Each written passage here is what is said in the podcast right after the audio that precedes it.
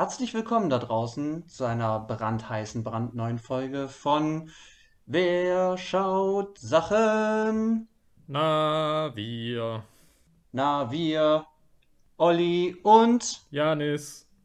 Hi da draußen. Hallo äh, an dich, Janis. Hallo. Ähm, ja, schön, dass ihr wieder eingeschaltet habt. Äh, ihr kriegt natürlich alles, was ihr wollt, denn wenn ihr an Wer schaut Sachen ab sofort nur noch WSS genannt. ähm, denkt, dann denkt natürlich an brandneue Kategorien jede Woche. Ja. Und heute bin ich mal wieder an der Reihe, kann ich meine Expertise zeigen und vor allem versuchen, dich, Jannis, zu verführen, auf die dunkle Seite zu wechseln und dich in meine Welt zu holen. Denn in unserer brandneuen Kategorie Alles, was knallt, geht es natürlich um den Actionfilm. Yes, Action, Action. Explosionen, Waffen, Prügel, alles, alles dabei. Ich mag die Action. Du. okay. Aber die Frage ist, liebst du auch den Actionfilm? Und Ah, ich glaube, ja. wir werden in diesem Segment, werden wir dieser Frage immer weiter auf die, auf, auf die Schliche kommen. Denn, also ich liebe halt den Actionfilm. Ich gucke Actionfilme, seit ich denken kann. Und ja, ich habe auch eine Grenze. Ehemaliger Mitbewohner, der guckt halt jeden Scheiß. Wenn Jason Statham mitspielt, dann ist er halt hooked. So krass ist es bei mir nicht. Ich liebe halt die High-Class-Action. Und jetzt haben wir natürlich ein Problem, weil ich wollte, also ich hätte eigentlich was anderes heute gemacht als das, was wir machen. Aber ich habe gesagt, hey, komm, für die erste Folge, ich, ich lasse Janis ein, klein, ein kleines Mitspracherecht. Und da sind wir über Auswahlverfahren und Losverfahren dann auf Doug Lyman's Edge of Tomorrow von 2013 gekommen. Wenn du es nicht hättest machen wollen, hättest du es halt nicht auf deine Liste setzen dürfen. Ähm, jetzt spiel das nicht zurück zu mir, ja? Also, so, jetzt, das Nein. machst du immer, lass es mal. Also, Na gut, Okay. das Schicksal hat gesprochen. Ähm, ja, genau. Und das Schicksal sagt, Leute, macht Edge of Tomorrow. So. Äh, was das genau ist, was das soll, was wir davon halten, wie immer, folgt alles gleich. Ähm, ich habe erstmal ein paar Basisdaten für euch. Also, Edge of Tomorrow ist ein äh, Film aus dem Jahre 2013 von Doug Lyman, der vielleicht als Name jetzt nicht so bekannt ist, aber in seiner Filmografie befinden sich ein paar Sachen, von denen man auf jeden Fall gehört hat. Das wäre zum Beispiel der erste Teil der Bourne-Reihe, die Bourne-Identität. Aber eben auch so Sachen wie ähm, Mr. und Mrs. Smith. ah, yes. Äh, sorry, So. wenn ich kurz hier schon reingrätsche. Laut meinen Ja. Infos ist der Film 2014 rausgekommen. Oh Gott, ich sag's, ich habe die ganze Zeit gedacht, oh, da habe ich mich vertan. Entschuldige. Ja, ist gut, 2014. Ja. Ähm, genau, Doug Lyman. Äh, ja, also es ist ein Mann, den kennt man irgendwie nicht. Er hat eine lockige Frisur, aber man kennt auf jeden Fall Filme von ihm. Und beim Drehbuch waren ein paar Namen, die ich jetzt nicht kannte, aber ein Name ist bei mir halt äh, rausgestochen und das ist äh, Christopher McQuarrie, der eben dann als äh, Regisseur und ich glaube auch Drehbuch von Jack Reacher und dann eben auch von den neuesten, ich glaube die letzten beiden Mission Impossible Filme, 5 und 6, müssten auch von ihm sein. Ah, okay. Also der kündigt sich da so ein bisschen an vielleicht, so zu der Zeit und ähm, hat dann so sein großes, ähm, großes Coming Out, glaube ich, so also seinen großen Breakthrough mit, mit Jack Reacher 1. Ja, vor der Kamera Tom Cruise himself, Oh, yes. der, der fleischgewordene Skandal und es schwierig machende, seine Filme zu gucken. Mann mit Sekten am Start. ja, gut. Und Emily Blunt in den Hauptrollen und ähm, ja, Nebencast haben wir so Leute wie Bill Paxton natürlich, Hm. der später noch was zu sagen muss. Brandon Gleeson und ich glaube, das wär's. Ja. Ja, so von Leuten, die man so vielleicht schon mal gesehen hat. Äh, genau, jetzt habe ich das nicht, nicht genau rausgefunden. Wie, wie erfolgreich war das so an den Kinokassen? Das ist so ein bisschen schwer zu sagen, weil, Mhm. also erstmal, dieses Ding war halt unglaublich teuer. Also, Quelle Wikipedia hat das halt 178 Millionen Dollar gekostet Das ist halt insane. und hat dann in den USA 100 Millionen, glaube ich, eingespielt. Ja. Ähm, das ist nicht so viel. Und weltweit dann 370 Millionen. Mhm. Allerdings muss es zumindest so erfolgreich gewesen sein, dass die Beteiligten seit Jahren immer davon sprechen, dass es ein Prequel, Sequel, beides in einem irgendwie, also irgendwie eine Art von Fortsetzung geben sollte. Mhm. Da gibt es wohl auch ein Drehbuch und irgendwie, also gerade Doug Lyman hat da jahrelang immer gesagt, ja, wir machen das jetzt bald. Da die das jetzt seit irgendwie fünf Jahren sagen, würde ich aktuell da jetzt nicht mehr dran glauben. Mhm. Andererseits leben wir auch in einer Ära, in der alles irgendwann wiederkommt. Insofern. also keine Ahnung. Ja. Aber dementsprechend, also ich glaube, das war so mittelmäßig, aber ja offensichtlich dann doch erfolgreich genug, dass man gesagt hat, es gäbe da tendenziell nochmal Leute, die da nochmal Geld reinstecken würden. Und mhm. was ja auf jeden Fall so war, war ja aber, dass es bei der Kritik halt sehr gut angekommen ist. Ja, ja. Ich, ich würde eben auch sagen, dass es, also es ist eigentlich kein, kein, kein großer Mega-Blockbuster, den man so direkt auf dem Schirm hat, aber es hat schon so leichten Kultstatus, habe ich so habe ich so habe ich so selber das Gefühl, dass das so hat. Das ist so ein guter Film, den man eigentlich immer mal wieder auch mal gucken kann, weil er halt Spaß macht. Woran das liegt und was das ist, das gucken wir gleich. Aber das wären so jetzt erstmal die Basisdaten äh, zu dem Film. Und jetzt hast du natürlich die ehrenhafte Aufgabe, hier in meiner Kategorie die Inhaltsangabe machen zu dürfen. Ich bin sehr gespannt. Ja, also. In The Edge of Tomorrow gibt uh. es in Europa eine Invasion von Aliens. Die werden mhm. auch Mimics genannt. Und gegen diese Invasion muss die Menschheit jetzt global ankämpfen. Mhm. Und Tom Cruise spielt William Cage, einen US-Major, der für die PR zuständig ist und der am Anfang des Films nach London beordert wird. Und dort wird ihm der Auftrag erteilt, dass er die Operation Downfall in der Normandie mit einer Filmcrew begleiten soll. Hm. Und William Cage hat aber überhaupt gar keine Kampferfahrung oder irgendwie Erfahrung äh, mit der Front und will sich eigentlich mittels Erpressung dieser Aufgabe entziehen. Das gelingt ihm aber nicht und stattdessen wird er dann überwältigt und wacht am Militärstützpunkt wieder auf und wird jetzt dazu verdonnert, dass er als einfacher Rekrut jetzt an der Front mitkämpfen soll. Mhm. So. Die Mission ist ein totaler Misserfolg, da die Aliens die Soldaten am Strand schon erwarten. Und mhm. Cage stirbt bei einem Kampf gegen ein etwas größeres Alien, das, wie wir später dann lernen werden, ein sogenanntes Alpha ist. Mhm. Im Gegenzug schafft er es aber auch, dieses Alpha zu töten und das Blut dieses Alphas ergießt sich über Cage.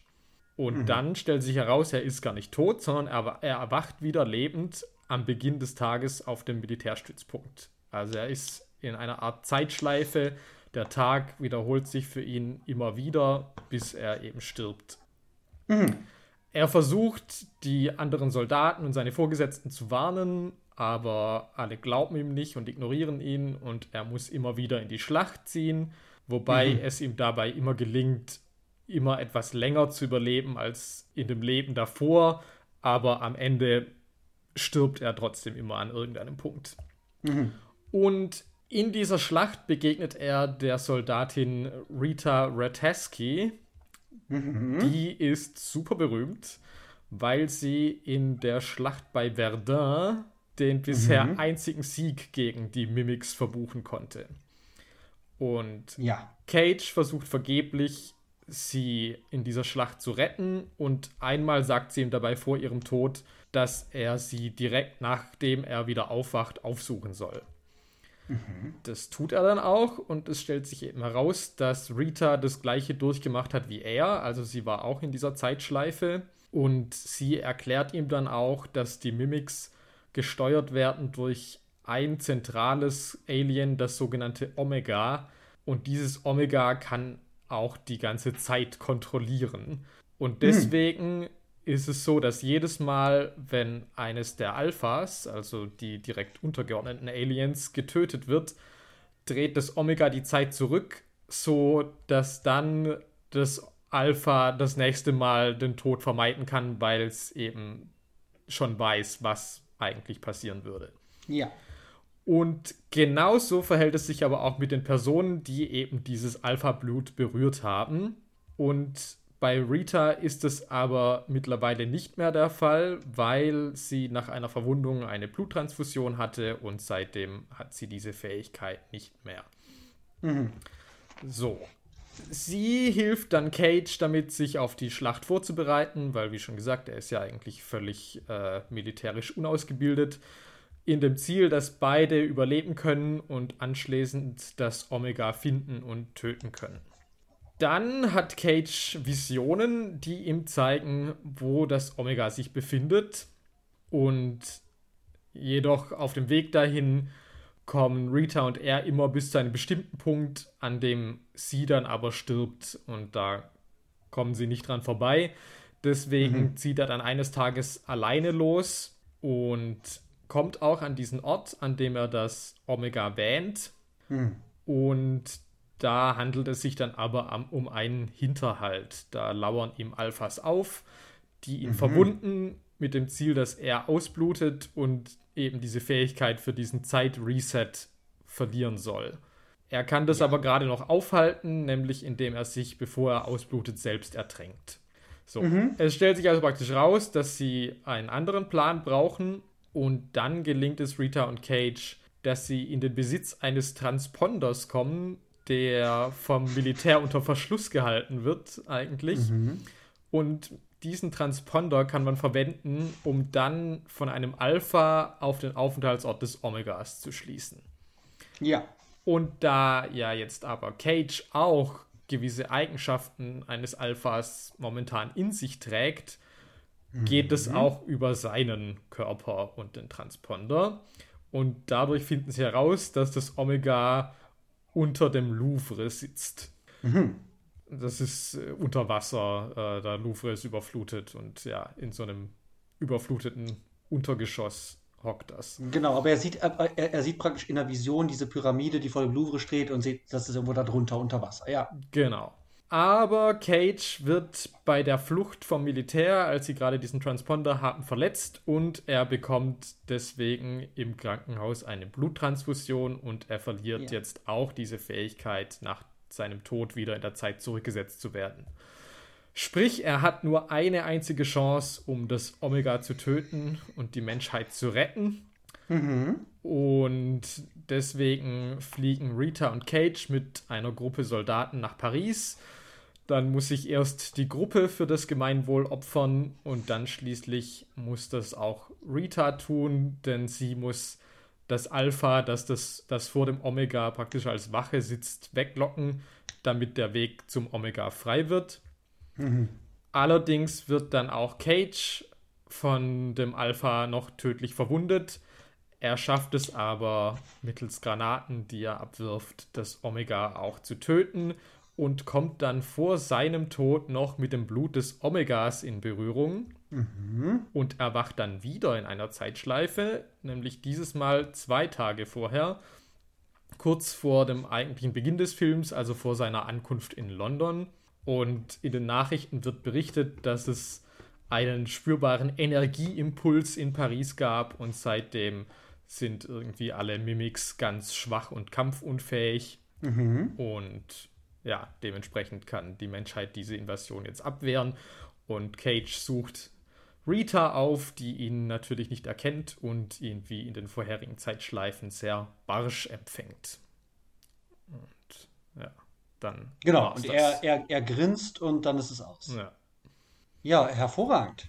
Danke. Also scheint, als ob du das alles verstanden hast. ja. Hoffe das doch. waren ja, also, also ich will, ich wollte Janis jetzt nicht beleidigen für alle da draußen. Äh, nur es gab vorher äh, einen Kommentar, dass da wohl einiges nicht verstanden wurde, aber das klingt doch alles. Äh, also ich habe das Problem bei ja. allen Actionfilmen eigentlich, dass ich irgendwas eigentlich nicht verstehe. Und ich musste jetzt hier auch ein bisschen nachrecherchieren, um wirklich manche Details, mhm. ähm, ja, endgültig. ja. ja, ist schon ziemlich peinlich. Ich verstehe auch nicht, warum das so ist, aber es ist so sobald es Actionfilm ist, sage ich, also das sind irgendwelche Synapsen in meinem Hirn, dass ich jetzt sage, okay, inhaltlich komme ich da halt nicht mit.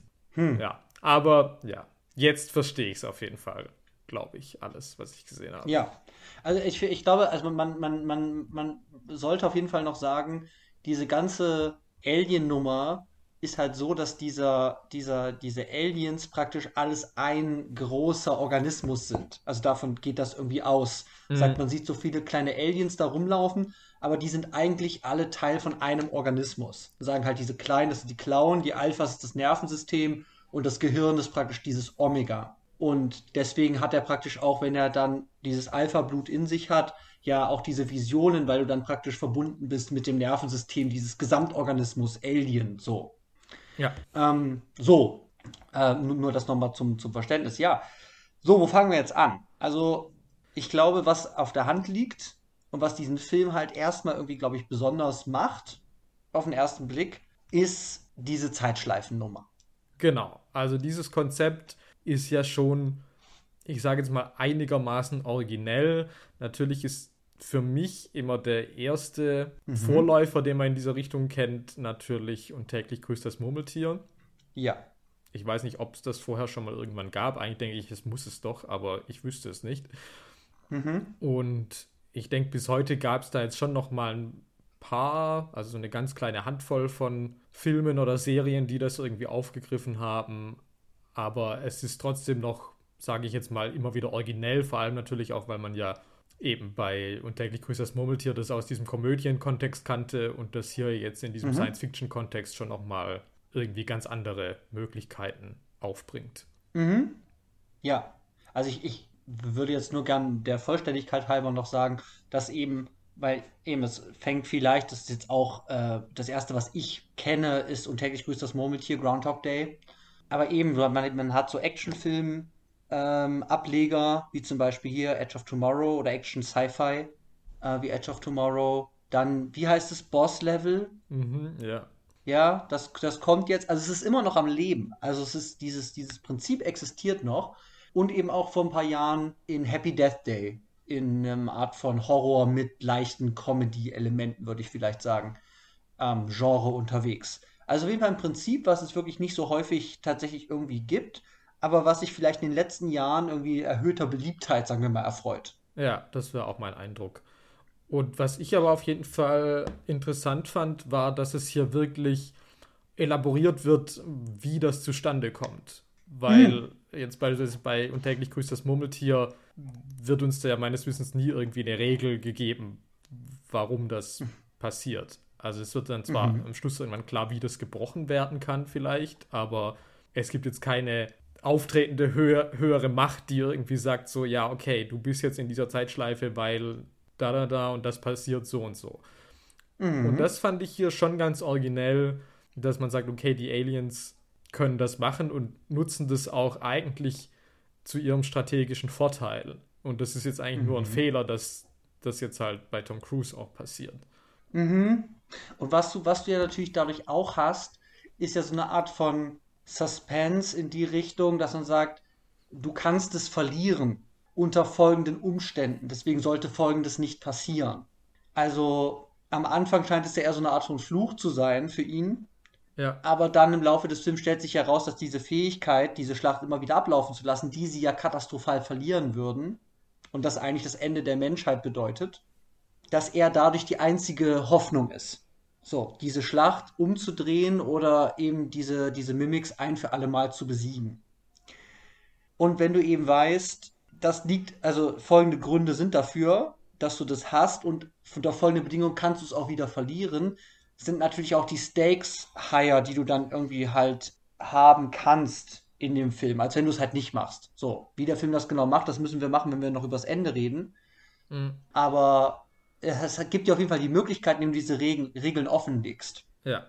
Wobei ich schon zugeben muss, also diese Regel von dem, wie man es wieder verliert, fand ich ganz schön fadenscheinig, weil ich mhm. mir halt gedacht habe, also so wirklich sicher sein, dass du es nicht mehr hast, wäre ja eigentlich erst, wenn du stirbst und dann eben tot wärst.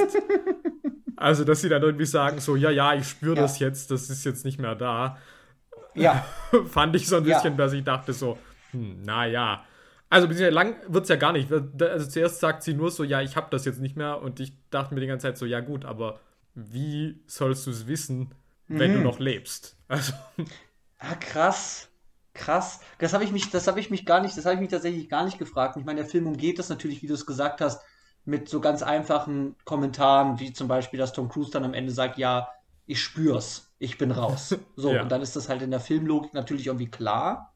Aber ja, das ah, ist mir halt nicht aufgefallen. Ja, es ist noch eine Kleinigkeit. Mehr. Ich meine, ich akzeptiere das dann auch. Ich fand es nur ein bisschen komisch, weil am Anfang. Ja. Also ich habe mich einfach nur gefragt, als sie das einfach so behauptet hat, erstmal. Und ja. einfach gesagt hat, so ja, ich habe das jetzt nicht mehr. Und ich mir halt dachte, ja, aber wie willst du es wissen? Ja, aber ich fände ich fänd das tatsächlich als, ich fände das als so ein, als so ein kleines, äh, sagen wir mal so Teilszenario, finde ich das eigentlich eine ganz spannende Fragestellung. Also was ist, wenn du nicht, du warst mal unsterblich und jetzt weißt du nicht mehr, ob du es bist. Ja. So, wie gehst du damit um? also was machst du jetzt? Ich meine, wahrscheinlich wirst du sagen, ja gut, ich das Risiko ist zu hoch, ich tue so, als ob ich es gar nicht, also als ob ich es wirklich nicht hätte, weil es sicherer. Ja, klar. so, dann ist es gelöst. Aber ich denke mir gerade, das ist eigentlich eine ganz nette Situation, in der man sich befinden kann. Denke so, okay, mache ich das jetzt, mache ich das jetzt nicht? Ah. Aber ja, ist auf jeden Fall in diesem Film hier nicht der Fall. Ja. Und was ich hm? auch noch interessant fand, was der Film mit dem Konzept macht, wo ich zwar zuerst kurz gedacht habe, naja, es ist ein bisschen so ein Betrug dem Zuschauer gegenüber, aber es ist vielleicht schon irgendwie ganz clever, mhm. ist, dass wir nicht wissen, ob Tom Cruise gewisse Situationen schon durchlebt hat. Ja. Und das fand ich auch sehr ungewöhnlich, weil ich natürlich eigentlich denke, okay, das ist mein Protagonist. Ich folge dem und bin dementsprechend eigentlich auch auf dem gleichen Wissensstand wie er. Mhm. Und ja ich meine, das wird eigentlich ja dann sogar relativ bald etabliert, also als er dann ja auch praktisch sagt, ja, er weiß schon, irgendwann fängt sie an zu reden und dann erzählt sie ihm, dass ihr zweiter Name, weiß ich nicht was ist und so, aber mhm. ich meine, so richtig ja. zur Sprache kommt sie dann trotzdem erst dann, als sie dann in diesem Haus sind und er dann eben schon weiß, ja. wie viel Zucker sie im Kaffee nimmt und so. Ja. Und ja, also das hatte ich zumindest auf jeden Fall auch nicht erwartet. Und das finde ich aber eigentlich mhm. im Nachhinein eigentlich ganz gut, weil du ab dem Zeitpunkt ja wirklich eigentlich bei allem nicht mehr so wirklich sicher sein kannst, was sein Kenntnisstand von Situationen ist. Mhm. Ich, ich würde mal, ich würde mal, ich glaube, ich werde mal so zwei Ebenen nochmal versuchen, so drauf zu packen. Das, das eine wäre für mich so eine, ja, so eine Art von Wirkungs-, Wahrnehmungserfahrungsebene. Durch diese Zeitschleife erstmal und dann eben die Art und Weise, wie du sagst, wie, es, wie die eingesetzt wird. Weil wir sehen natürlich Wiederholungen von gewissen Abläufen und ganz oft ist das eben damit verbunden, dass wir sehen, aha, unsere Figur Cage lernt. So, also versucht gewisse Szenarien für sich beherrschbar zu machen, wo er sonst sterben würde und sagt, okay, alles klar, wenn ich da einen Schritt schneller bin, dann komme ich eins weiter. So. Mhm. Und was ich aber ganz spannend finde, ist wirklich diese, sind wirklich diese Zeitauslassungen. Mhm. Und was du gesagt hast, dass ich manchmal wirklich nicht weiß, wie oft hat er das schon gemacht? Und das ist, auf der anderen Seite ist das eine, ist das eine direkte, würde ich sagen, Zeiterfahrungs, Zeiterfahrungsmechanismus. Das hängt aber auch mit der Figur des Cage zusammen. Weil ich krieg, ich krieg so ein ganz, also wenn ich das gucke, ich krieg so ein ganz, ganz spannendes Gefühl, ganz interessantes Gefühl für diese Zeit, die der da durchmacht. Und wie unmöglich das eigentlich ist. Also wie auswegslos, wie anstrengend, wie, also so wie, wie furchtbar das ist. Und das sehe ich eigentlich auch immer wieder in dieser Figur, wie die da auch teilweise dran zugrunde geht, diese gleichen Sachen immer wieder zu machen. Und dadurch, dass ich eben teilweise nicht weiß, ich weiß insgesamt nicht, wie viele Tage der wirklich durchgemacht hat. Und diese Leerstelle funktioniert für mich als Projektionsfläche hervorragend, weil diese Unsicherheit mich zum, also diese Unwissenheit mich zum Denken und Fantasieren bringt, so, okay, wie, wie, wie lang war das jetzt eigentlich? Und wie unvorstellbar ist das, das 500 Tage lang, 600 Tage lang immer wieder durchzumachen? Und das finde ich total spannend tatsächlich. Also das, das macht mir so ein ganz, ganz spezielles Zeitgefühl, wo ich eben nicht genau weiß, wie lange ist diese Handlung eigentlich schon vorangeschritten? Wie lange lebt meine Figur schon darin? Ja, wobei ich da eben, ich finde, das sind ja schon mal zwei verschiedene Sachen. Also zu sagen, mhm. klar, ich lasse Zeit aus, also klar, ich sehe irgendwie Training und ich habe jetzt ja. wieder keine Ahnung, ist dieses Training, ich sehe jetzt das irgendwie, keine Ahnung, sieben Tage gefühlt, sage ich mal, äh, sind die jetzt exemplarisch für 700 oder 7000, sage ich jetzt mal. Ja. Das auf jeden Fall. Und ähm, ich meine auch bei dem anderen ja auch wirklich, dass ich denke, okay, wenn die jetzt bei diesem Haus gehen, dann denke ich ja, weil das eben nicht wie die Trainingsmontage ist, wo ich denke, okay, ich habe das erste Mal vermutlich gesehen, dass er zu ihr geht und die anderen mhm. Trainings sind ja jetzt auch narrativ ja nicht wichtig, ja, sage ich jetzt mal. Ja. Es war natürlich gedanklich ja. ein Unterschied, ob ich jetzt sage, ich habe das jetzt eine Woche gemacht oder ein Jahr, klar. Mhm. Ähm, aber dass ich eben bei Sachen, wo die Handlung wirklich Neuland betritt, dass ich natürlich auch denke, okay, meine Figur betritt jetzt auch eigentlich Neuland. Und dass dann aber dann oft wieder Situationen ja. kommen, wo dann aber rauskommt, nee, selbst das, wo ich jetzt denke, das passiert jetzt gerade für ihn zum ersten Mal, hat er schon unzählige Male gemacht. Mhm. Das finde ich halt nochmal einen anderen Kniff, weil da mir ja. ja. wirklich was, mir was vorenthalten wurde. Wirklich. Mhm. Mhm. Und ja, aber ich finde halt das Element von Zeit, ich weiß nicht, da finde ich eigentlich in der Figur, da gibt mir Tom Cruise eigentlich zu wenig oder da gibt mir ja. auch die Figur zu wenig, dass ich da jetzt wirklich. Ja. Also, auch es gibt ja dann auch praktisch diese eine Sequenz, wo er dann in diese Bar geht, wo man praktisch dann eigentlich merken müsste, okay, ähm, es ist so ein Resignieren oder so ein, ich mhm. gebe jetzt auf oder gebe mir zumindest mal eine Auszeit oder keine Ahnung. Ja, der gönnt sich halt mal einen Tag frei. So, ja. das wurde, also es hat sich für mich auch nicht so gut erzählt, dass ich jetzt da das Gefühl hatte. Ja.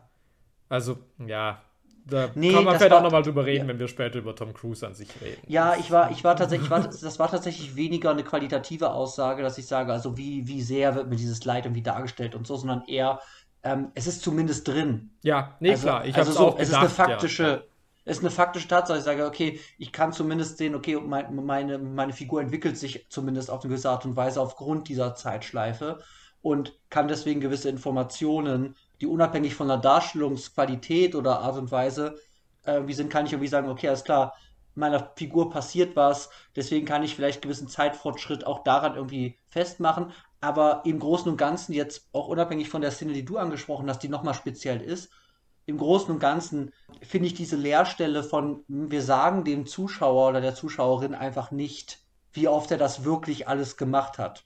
Mhm. Das packt für mich so ein ganz spannendes Mysterium wirklich drauf, dass ich wirklich da viel Platz zum Fantasieren wirklich irgendwie habe und zum, zum tatsächlich Maximieren dieser, wie oft er das wirklich gemacht hat und wie krass diese Situation vielleicht wirklich für ihn ist. Und das finde ich, das finde ich irgendwie total spannend. Und was ich eben auch schön finde oder total geil finde, ist, du hast ja durch dieses Zeitding, dadurch, dass du immer wieder den Tag äh, praktisch zurückspulen kannst, hast du über einen großen Abschnitt des Films so eine Art von Sicherheit. Also mhm. du weißt, der stirbt und dann geht es wieder von vorne los. Also so richtig Konsequenz für das, für den Erfolg dieser Mission, die Mimics zu besiegen, äh, ist zumindest zu dem Zeitpunkt ein bisschen raus es gibt natürlich andere Konflikte, wie zum Beispiel, dass er immer wieder mit angucken muss, wie Rita halt stirbt und damit irgendwie umzugehen hat. Oder sie halt auch dadurch zu kriegen, mhm. ähm, damit sie gemeinsam praktisch das schaffen, weil er halt immer mehr ähm, Bindung praktisch zu ihr aufbaut, je mehr er diese Tagwiederholungen durchmacht. Ja. So, und dann ist aber das Spannende, finde ich, und das finde ich total gut gemacht, und das passt halt auch in so eine, so eine, so eine Action-Film-Logik, so eine Spannung, dass man dann sagt, okay, jetzt wissen wir, wo das Omega ist und jetzt verliert er seine Kraft. Das heißt, es ist jetzt do or die. Ja. Und ich finde das, ich finde das als dramaturgisches Prinzip, finde ich das eigentlich ganz äh, handwerklich sauber gemacht, weil es dann tatsächlich eine, eine andere Konsequenz dieser ganzen Endnummer halt verleiht. Ja, also ich sehe das auch handwerklich gut an, ich finde es aber nicht gut. Ähm, also. Erkläre dich. Naja, nee, wir reden ja nachher über das Ende und da habe ich halt ganz große Ja, okay, Probleme. krass, weil das ist bei mir gar nicht also. das Ende, deswegen habe ich es jetzt schon gesagt. Ja, ähm, doch. Also für mich ja. steigt eigentlich das Ende ein, sobald ihm dieses, diese Zeitschleifen-Ding sie da genommen wird. Ja, ja, nee, da hast du auch total recht. Ich habe das Ende was halt ja. Steil bergab. Oh. Okay, okay, ja, das, das, das nehmen wir doch. Also ich kann auf jeden Fall schon mal sagen, ich finde das, ich finde das, also für mich funktioniert das, glaube ich, tatsächlich, weil ich dann diese Konsequenz merke und die Dringlichkeit der Situation tatsächlich. Ich verstehe schon, ja. dass du es brauchst. Also deswegen, ich, mhm, also ja, hand, handwerklich äh, leuchtet es mir schon ein. Mhm. In der Ausführung hingegen. Hm. Ja, okay, das, das gucken wir uns gleich noch an. Da bin ich sehr gespannt. Ja, also ich glaube, jetzt haben wir erstmal so dieses Murmeltierprinzip Mhm, ja. Erstmal ein bisschen umrissen. Also es wird eben für ganz verschiedene Dinge irgendwie eingesetzt. Was natürlich auch passiert ist, dadurch, dass du, dass du immer wieder Szenen wiederholst, kannst du natürlich auch diese, ja, Parallelmontage ist es nicht, wie soll man das nennen? Also praktisch äh, ähnlich ablaufende Szenen hintereinander haben mit diesen kleinen Veränderungen. So. Ja, und das macht es ja schon wirklich sehr knackig. Also da im Schnitt, da, ja. da schafft es irgendwie auch eine sehr gute Abwechslungsreiche zwischen wo fange ich jetzt nochmal wirklich irgendwie von vorne an und zeige das irgendwie im Schnelldurchlauf oder wo mhm. spare ich mir das auch wirklich aus und zeige einfach praktisch genau das, nur das Ende praktisch direkt nochmal und sehe dann halt wieder irgendwie, okay, das ging jetzt nochmal zwei Sekunden länger und dann irgendwie hat es auch nicht funktioniert oder so. Also mhm. das finde ich irgendwie ganz originell gelöst tatsächlich. Ja, und es, es, kriegt, es kriegt dadurch halt eben auch so sehr, sehr, ähm, sagen wir mal, beschleunigte Montagesequenzen halt irgendwie hin. Mhm. Ich sage, okay, jetzt, jetzt, jetzt entwickelt das so ein bisschen so einen Fluss wieder. Als versucht er das zu machen, die Situation, jetzt lernen sie, versuchen sich diese Schritte einzu, ähm, einzuprägen, so zwei Schritte rechts, zwei Schritte links, dann kommt Alien da und so weiter. Und da mit der Musik und so weiter, da, da hat es einfach einen sehr, sehr guten Drive, finde ich, den man sehr, sehr gut gucken kann einfach. Mhm. So. Ähm, und das ist natürlich auch alles irgendwie möglich durch diese, du erkennst die Szenen wieder und du siehst die kleinen Änderungen und den kleinen Fortschritt dadurch und kannst aber durch das schnelle Montieren diese einzelnen Momente in diesen Fortschrittssequenzen, in diesen Fortschrittsszenen, kannst du die erzählen und sie dadurch einfach sehr, sehr knackig, schnell aneinandergereiht irgendwie abhandeln. Und das macht mir eine totale Lust, das anzugucken. So. Mhm. So, gut. Und jetzt haben wir natürlich die ganz große Frage, denn Emily Blunt ist auch in diesem Film und sie ist natürlich sehr, sehr zentral für diesen Film. Aber Tom Cruise ist natürlich der König dieses Films. Ja. Er hat die Power. So. Und ist halt in jeder Szene. Von Anfang bis Ende. Vielleicht. Ja. So. Und jetzt ist eben die Frage. Tom Cruise, wie schon gesagt, ist ein sehr, sehr ah, ambivalenter Charakter der es für mich persönlich immer sehr, sehr schwierig macht, wirklich seine Filme zu gucken, weil ich irgendwie immer Angst habe, damit eigentlich was zu unterstützen, was ich nicht gut finde. Aber sei es drum. Wie gut funktioniert der hier? Was sagen wir zu Tom Cruise? Also ich finde das ja schwierig, weil ich habe eigentlich persönlich gar nicht so ein großes Problem mit Tom Cruise, denke ich eigentlich immer. Weil, mhm. also, okay, offizielle Distanzierung von Scientology und keine Ahnung und ist der Typ wahrscheinlich irre? Ja, bestimmt, keine Ahnung. Ja. Aber ganz ehrlich, ich meine, ich gucke mir halt lauter Filme an mit Leuten, die ich vermutlich verurteile. Da ist jetzt Tom Cruise jetzt auch nicht so, dass ja. ich da sage, nee, hier ist meine rote Linie, äh, der überschreitet die auf jeden Fall. Also mhm. halt weit davon entfernt. Trotzdem hat er halt irgendwie dieses Image, dass ich immer das Gefühl habe, eigentlich er ist so verstoßen. Andererseits sind seine Filme halt immer noch Blockbuster. Deswegen verstehe ich eigentlich auch gar ja, nicht, ja. was Tom Cruise eigentlich aktuell für ein Standing hat. Aber Gut, mhm. kann ich bei Till Schweiger auch denken. Also kann ja, vielleicht bin ich auch zu sehr in der Blase und dann. Äh, ja. Und ich habe auch das Gefühl, ich habe seit ungefähr 15 Jahren einfach nichts mehr mit Tom Cruise gesehen und das ist aber mhm. einfach auch, weil er halt nur noch Actionfilme macht. Ähm, ja. Weil ich so als Teenie schon natürlich irgendwie jetzt den Tom Cruise von äh, damals noch von Eyes Wide Shut, das würde ich heute vielleicht auch nicht mehr unterschreiben, oder aber auf jeden Fall von mhm. Magnolia grundsätzlich ja. auch sehr schätze. Deswegen, also, lange Rede, kurzer Sinn.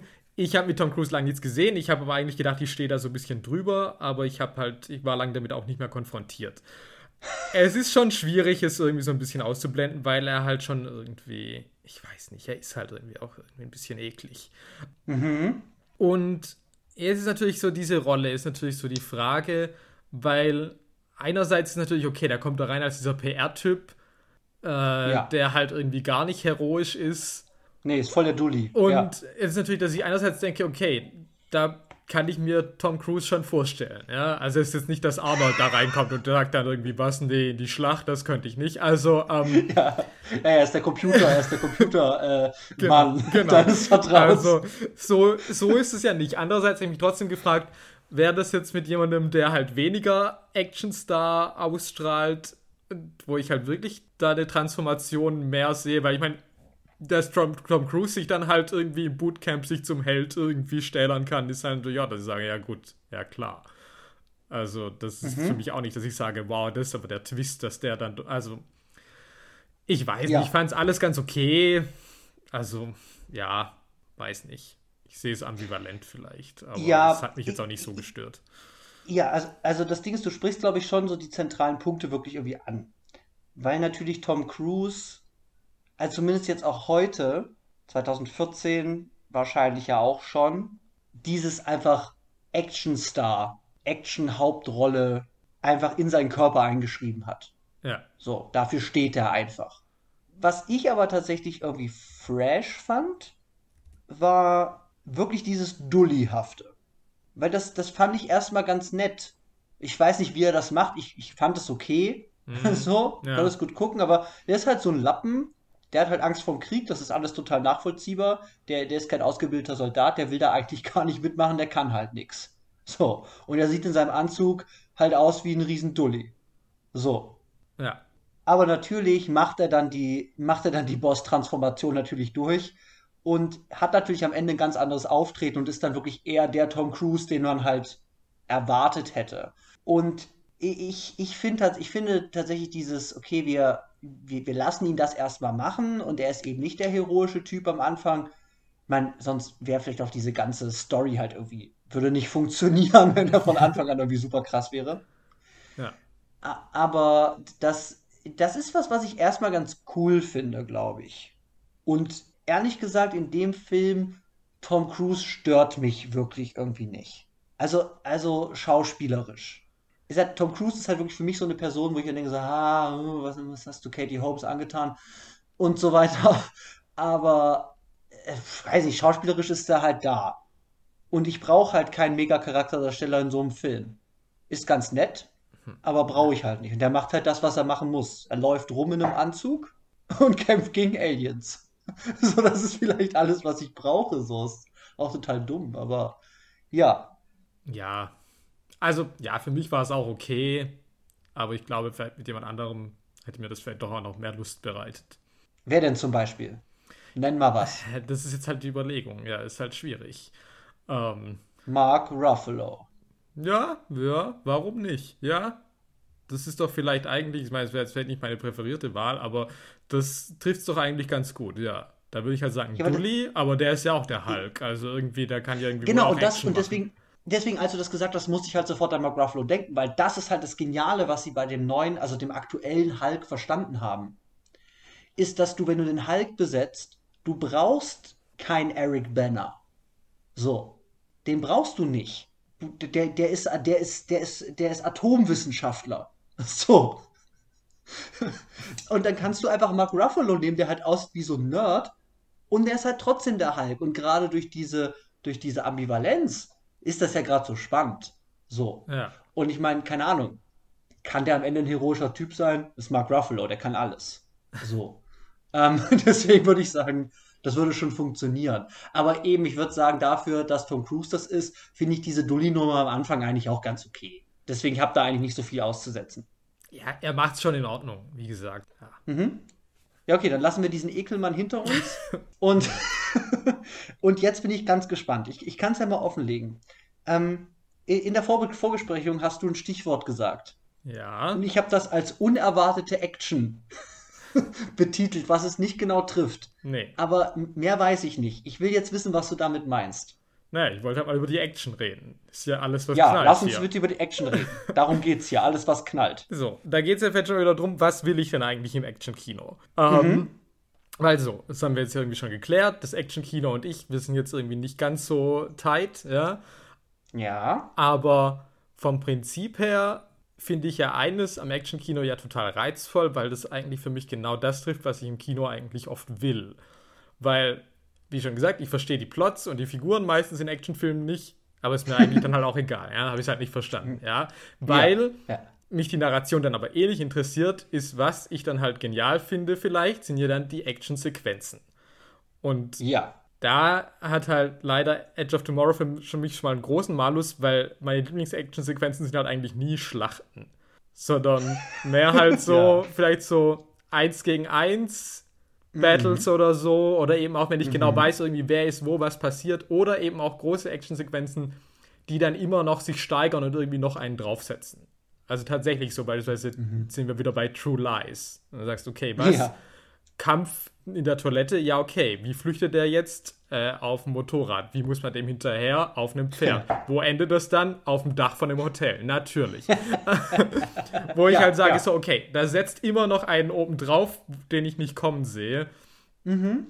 Und ja, dafür, dass das jetzt hier halt alles, was knallt ist, muss ich halt sagen, dass mich die Action jetzt hier ja. jetzt nicht so wahnsinnig geflasht hat.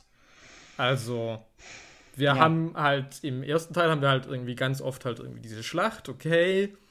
Mhm. Das ist ja dann aber eh immer so zerstückelt. Also, ich meine, da sind schon irgendwie ganz nette Sachen dabei, aber dass mhm. ich jetzt sage, es ist so irgendwie eine Sequenz richtig, wo ich sage, ja klar, die bleibt mir richtig hängen, die war richtig geil gemacht. Dafür mhm. bietet sich das für mich jetzt eigentlich auch nicht an.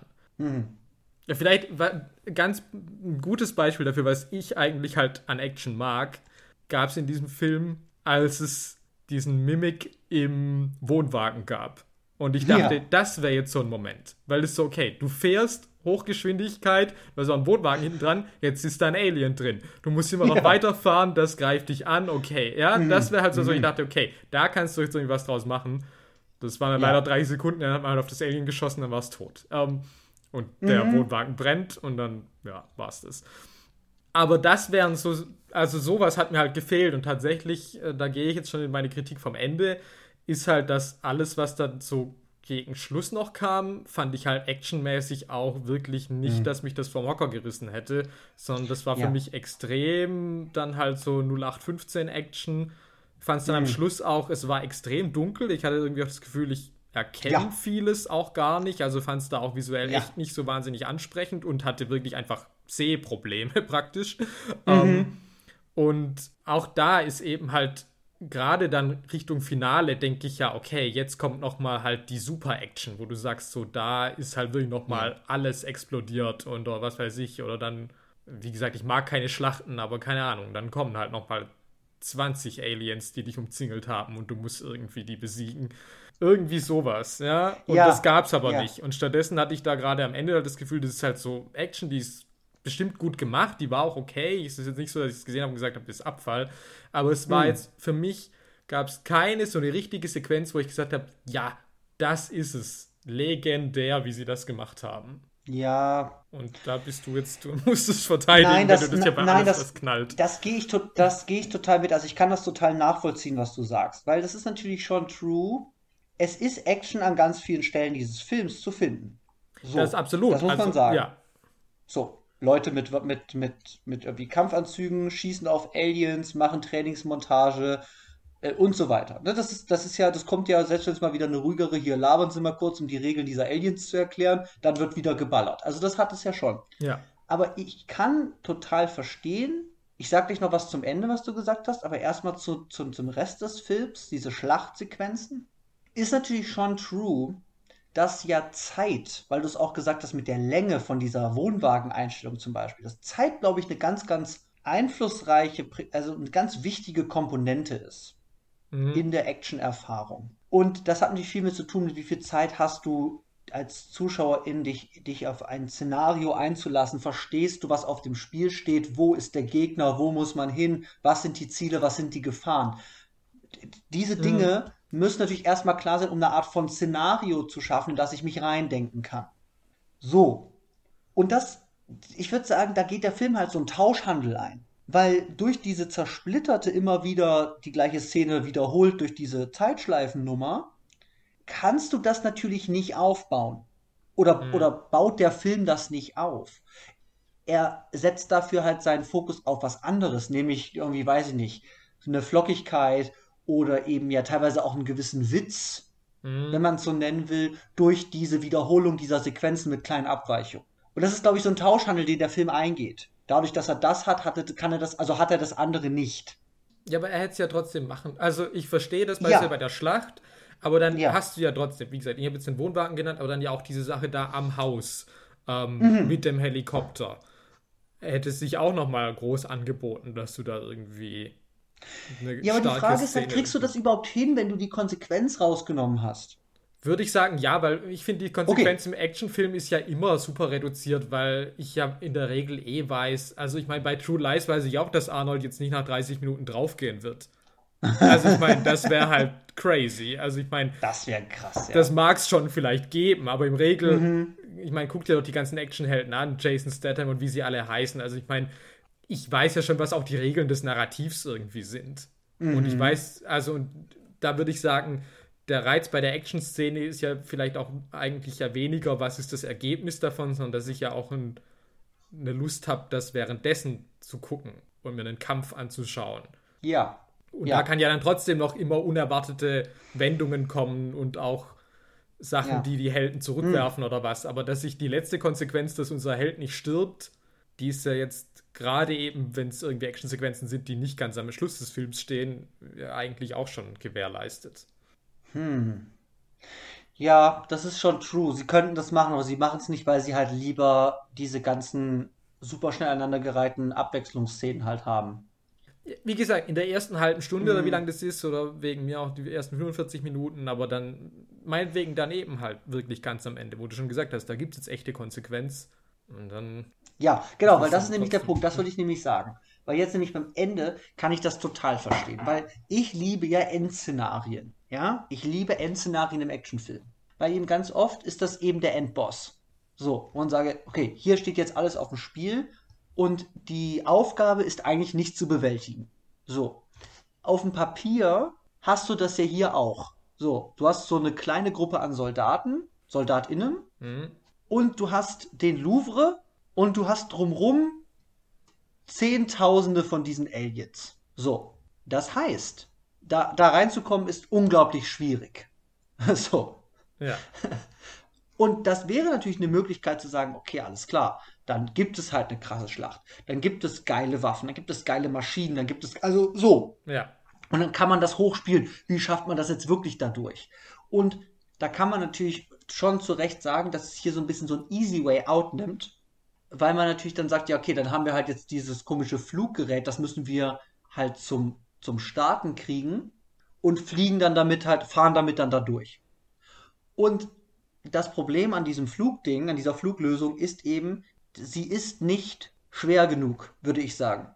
Absolut. Also, also wenn, wenn sagen, okay, dieses Ding anzukriegen, ja, keine Ahnung, wir müssen erstmal von fünf Aliens denen die Beine klauen, damit wir, was auch immer, so, so geile Spitzen auf dem Dach haben oder so, weil wir irgendwie durch so eine Wand müssen. So, dann müssen wir das machen, das anzukriegen. Einer muss mit eiserner menschlichen Kraft zwei Kabel aneinander halten oder so, ja. Ja, ja, also, sowas, ja. So, da wäre ich halt so. voll dabei, ja. Genau, und das hat, glaube ich, was mit der Schwierigkeit der Aufgabe zu tun. Und, und wie ich halt sehe, wie sie das bewältigen. Nee, sie steigen einfach ein in das Flugzeug, sie opfern Leute, das ist vielleicht irgendwie, also das ist so tragisch, ja. Aber das ist eben nichts, was ich sage, das ist spannend, wo ich, weil ich sehen will, wie meine Figuren diese unbewältigbare Aufgabe lösen. Ja. Und deswegen kann ich total nachvollziehen, und, äh, warum das dann zumindest von so einem von so einem Spannungsszenario, finde ich, auch eigentlich nicht funktioniert. Ja. Und auch um, die ähm, Menschenopfer sind ja irgendwie läppisch. Selbst ja Emily Blunts Menschenopfer ist ja auch ja. irgendwie so. Also auch da hätte man ja, also nicht nur jetzt emotional, sondern auch wirklich wieder actionmäßig, dass du sagst, na gut, vielleicht schafft sie es doch irgendwie. Nee, stattdessen ist es halt irgendwie so, ja gut, das wird sie nicht und dann hm. läuft die kurz los und dann ist halt so, ja, das war's. Ja, die geht halt raus mit einem Knall. So, weißt ja. du? Ja. So halt richtig. Ja. Ja, ich meine, ich finde es natürlich schon noch irgendwie krass, dass, es, dass sie halt dann auch so lapidar halt irgendwie stirbt. Also ich, ich finde es, ich finde, also ich meine, ich, andere würde ich vielleicht auch mehr lieben, aber ich finde es jetzt nicht irgendwie super schlimm, weil irgendwas, irgendein spezielles Feeling hat diese Szene, dass es halt einfach, ja, dann stirbt die halt einfach, ist halt krass, ist halt tot. So. Hm. Ich meine, ja, diese ganzen anderen Leute sind mir halt alle furzegal. Ja, so. halt, also sorry, da habe ich halt auch überhaupt gar keine emotionale Connection zu denen. Nee, Null. zu denen habe ich keine Bindung aufgebaut. Ich sage, okay, die sind jetzt irgendwie so krass, dass ich sage so, oder sie sind so cool, dass ich sage, oh, das ist der eine mit dem mit dem, mit dem Metallbein oder so.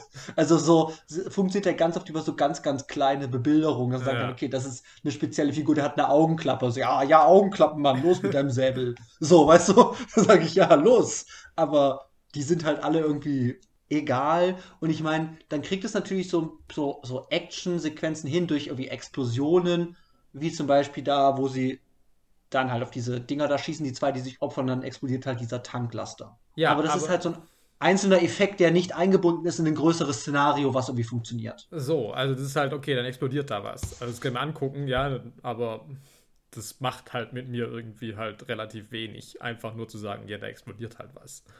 Ja, das kann ich, das kann ich total verstehen. Und ich finde halt auch tatsächlich, das hat auch immer viel, also geile Endszenarien haben für mich auch immer viel mit Etablierung zu tun. Mhm. Also, wie viel ist klar? Wo sind die Hürden? Wie viele Aliens sind da wirklich? Ich will, ich, ich will total Shot sehen aus dem Hubschrauber, die mir zeigen, okay, sorry, da sind fünf Kilometer Aliens zwischen dir und dem, und dem Museum. So. Dass ich weiß, okay, oder keine Ahnung, da sind krasse Gräben, da sind Mauern und ich sage, okay, alles klar, das ist wirklich krass, da, da, da reinzukommen. Und wenn sie es dann schaffen, ist es umso geiler, weil ich weiß, was sie überwinden mussten. Ja. Nee, das trifft vielleicht auch sehr gut, weil mein Problem im Action-Kino ja. ja. auch wirklich oft ist, dass ich einfach, also dass ich verwirrt bin, dass, weil ich einfach nicht weiß, irgendwie so, wo ist wer, wer kommt von wo, irgendwie. Ja. Und dass ich einfach nur sage, so, was passiert jetzt? Ja, okay, es scheint irgendwie ordentlich was los zu sein. Und ja. desto mehr mir das aber aufgedröselt wird vorher, desto mehr gehe ich da auch mit. Also. Hm. also es kann natürlich auch ein gewisser Reiz oder eine, eine gewisse Qualität in der Konfusion liegen, ja, aka Tenet. Ja, äh, ja. Sage, hier raff ich gar nicht mehr, wo irgendwas herkommt, aber das macht mich halt auch geil. Aber das ist eine, auf eine andere, eine ganz andere Art und Weise. Ja, und das ist um, ja ähm. wirklich ein ganz, also eine ganz spezifische Setzung, wo ich auch sage, klar, da funktioniert das, aber da ist ja wirklich auch irgendwie ja. thematisch sinnig, dass das so ist.